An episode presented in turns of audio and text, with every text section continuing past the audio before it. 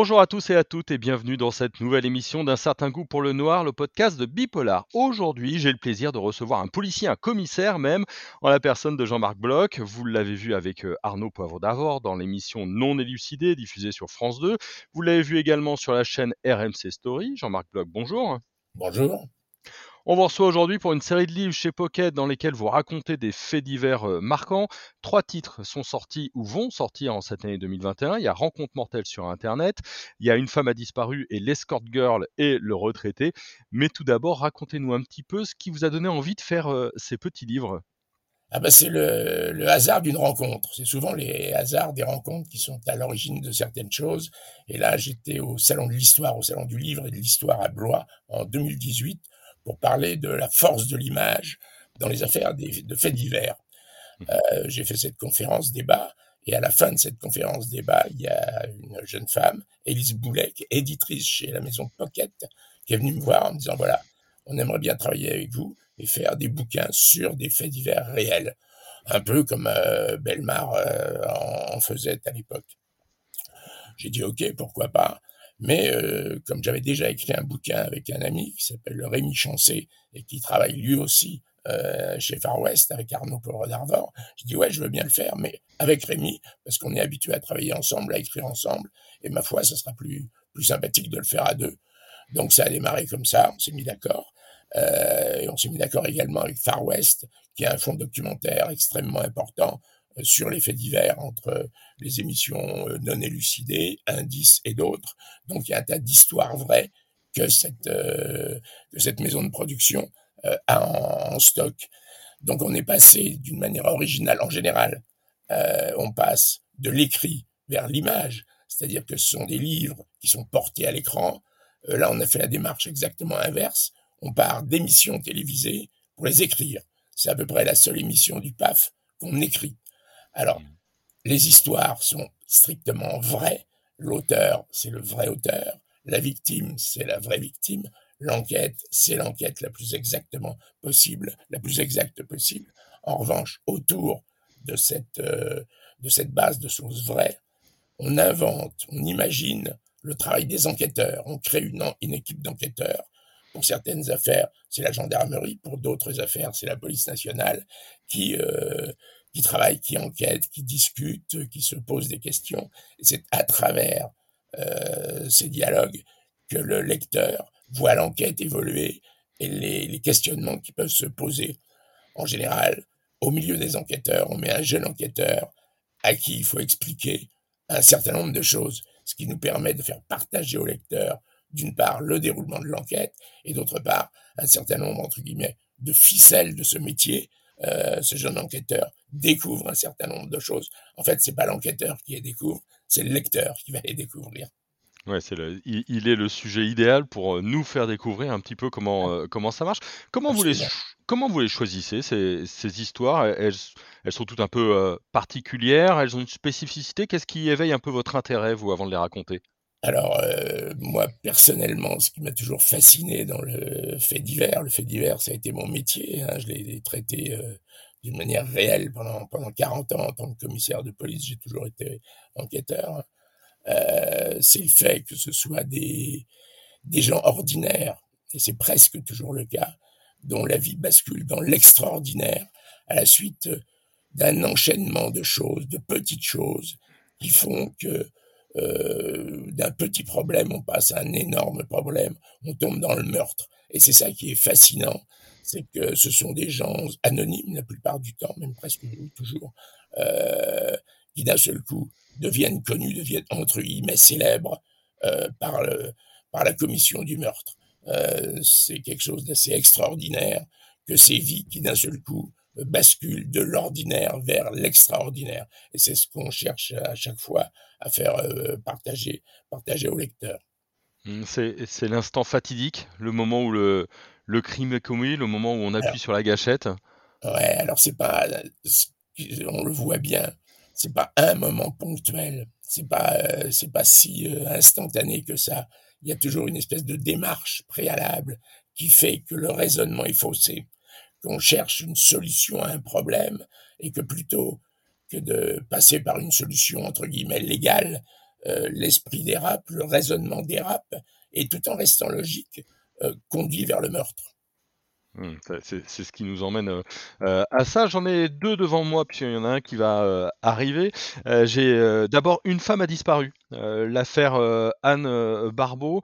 Alors là, pour le coup, on est en Loire, Atlantique avec, une femme qui en mars 2013, heu, disparaît. Est-ce que vous pouvez nous raconter rapidement le début de cette histoire? On va pas tout dire parce que mais juste la mise en place. C'est, dans un village, rural, hein, de campagne, euh, un couple parfaitement normal, euh, sans histoire quelque part, euh, et la femme de, du l'épouse, qui est mère de famille également, un beau matin part à son travail, elle est censée aller travailler dans un supermarché local, et elle n'arrivera jamais dans ce supermarché. son mari déclare sa disparition à la gendarmerie. La gendarmerie fait des rondes, des battues, cherche cette femme. Le mari euh, est très actif dans ses recherches, il participe aux recherches, euh, il crie même, enfin, il trouve même que les choses ne se font pas assez rapidement, que les moyens euh, développés sont pas assez importants, etc. Et puis la suite, comme bah, la suite va révéler que ma foi, que ma foi, bah, faut lire le bouquin pour savoir la fin. voilà. D'accord. Hem, ça ça, qu'est-ce qui vous a intéressé, heu, dans cette disparition? C'est le fait qu'il y ait une énorme mobilisation, on va pas parler du twist final, heu, mais vous avez travaillé avec, des enquêteurs? Parce que 2013, c'est pas si loin que ça. Vous avez pu, les contacter? Comment comment vous avez bossé, Alors autour d'une femme a disparu? Alors si vous voulez, autour d'une femme a disparu, c'est d'abord l'équipe éditoriale de Indice, cette émission de télé qui s'appelle Indice, qui a travaillé sur cette affaire. Mmh. On a donc, en dehors, au-delà de, de, de l'heure et demie d'émissions de, diffusées, un tas de rushs, un tas d'interviews, d'interviews de témoins, euh, d'enquêteurs, euh, de participants. Et on regarde, euh, Rémi et moi, tous ces interviews, Rémi Chancet et moi, tous ces, tous ces interviews, ces rushs, et c'est à partir de là qu'on commence à écrire. Voilà, on n'a pas à refaire l'enquête, on n'a pas à retourner voir les gens. L'histoire, on l'a en stock quelque part. Le tout, c'est de transformer tout ce qui est visuel, tout ce qui est oral, en écrit. D'accord, donc ça c'est le, principal du euh, travail. J'ai aussi le retraité l'escort girl. Alors là, on est, on est beaucoup. Euh, ouais, il est plutôt du côté de Brest, hein, puisque on va découvrir le corps d'un retraité de 67 ans, complètement calciné. Un peu les mêmes questions. Qu'est-ce qui vous qu'est-ce qui a éveillé votre intérêt pour, cette enquête dans cette dans cette affaire, il y a l'histoire qui est assez extraordinaire. C'est deux vies, puisque c'est deux vies qui se rencontrent un peu par hasard et qui, ma foi, ça va basculer dans dans l'horreur quelque part.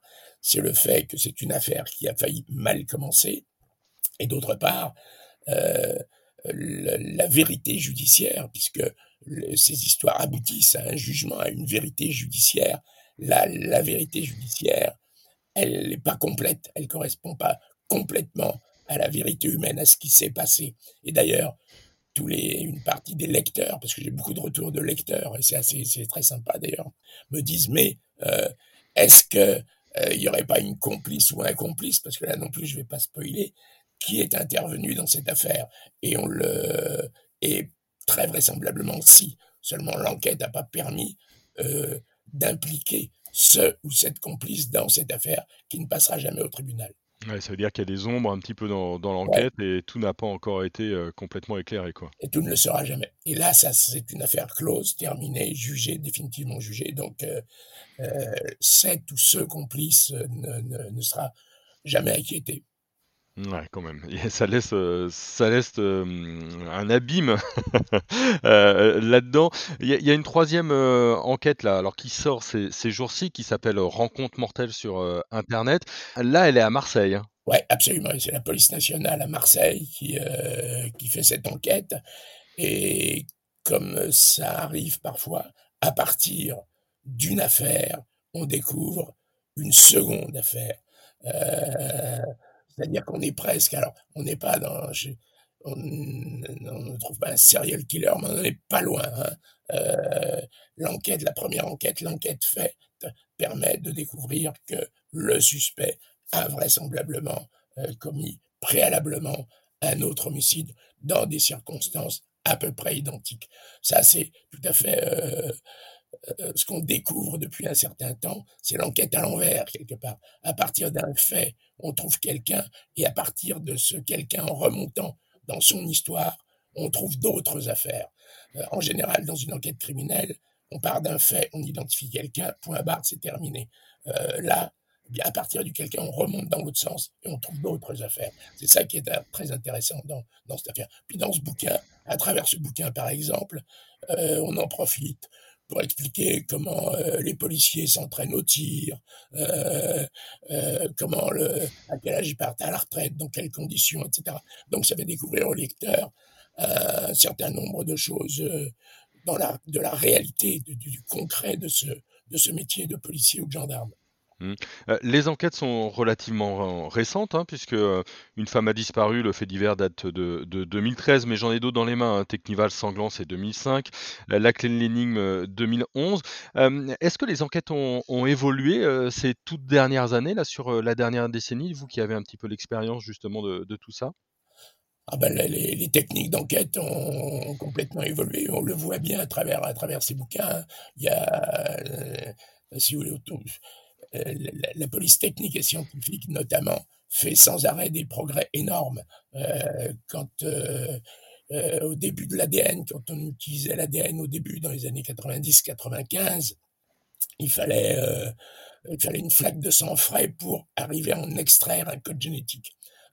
Aujourd'hui, avec une trace microscopique de sang séché, vieux, etc., on en extrait un profil génétique.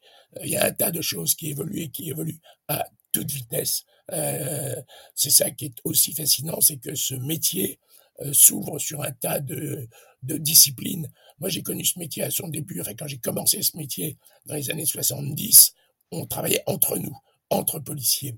Euh, Aujourd'hui, on est obligé, si on veut faire aboutir nos enquêtes, de travailler avec des biologistes, avec des médecins, avec des informaticiens, euh, avec un tas de gens, et, non, et de découvrir ce qu'ils peuvent faire, comment ils le font. C'est un métier qui s'ouvre de plus en plus sur le monde, qui s'ouvre de plus en plus sur les techniques modernes. C'est en ça que c'est passionnant. Et dans, ce, le, dans ces bouquins, on essaie d'expliquer au lecteur, on explique au lecteur en quoi ces techniques, en quoi ces sciences font avancer les enquêtes et permettent d'arriver euh, pas à la preuve, mais à des éléments qui permettent de confondre, euh, de confondre un suspect.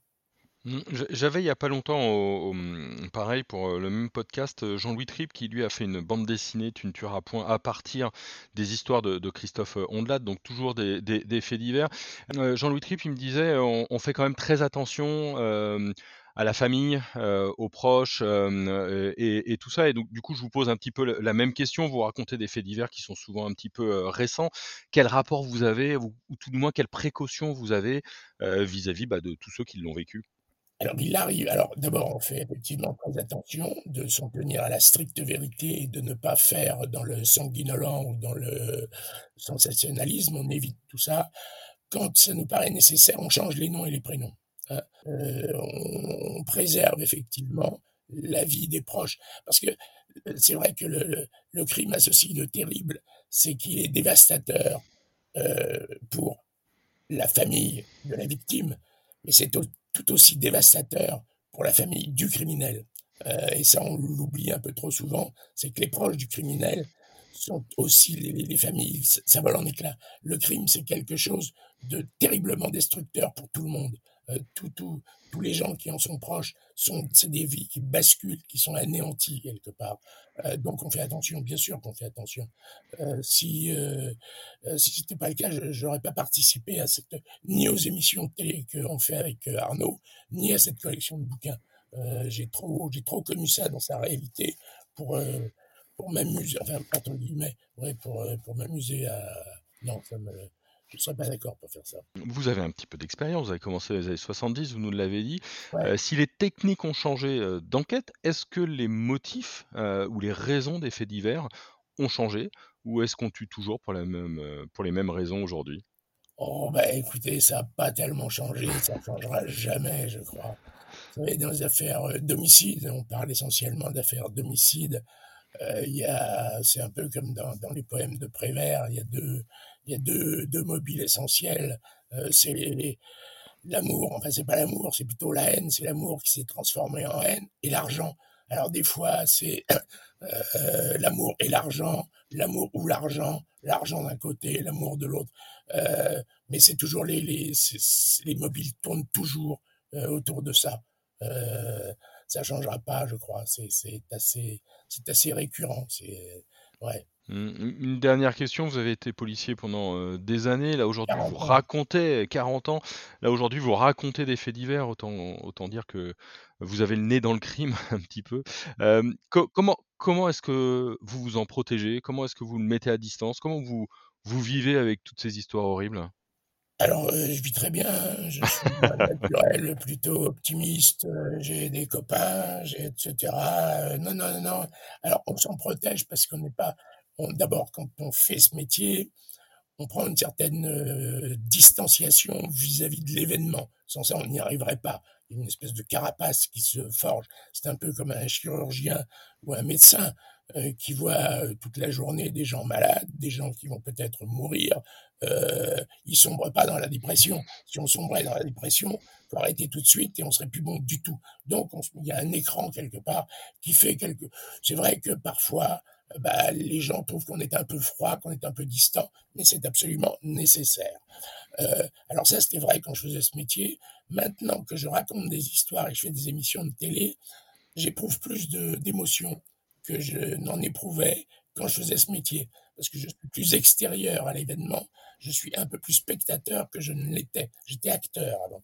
Euh, donc, c'est vrai que je suis des fois plus touché aujourd'hui par le sort des victimes et des proches de l'auteur que je ne l'étais quand je faisais ce métier. Oui, forcément. Il y a peut-être paradoxalement un petit peu moins de, un petit peu moins de distance. Merci beaucoup, Jean-Marc Bloch. C'est moi qui vous remercie.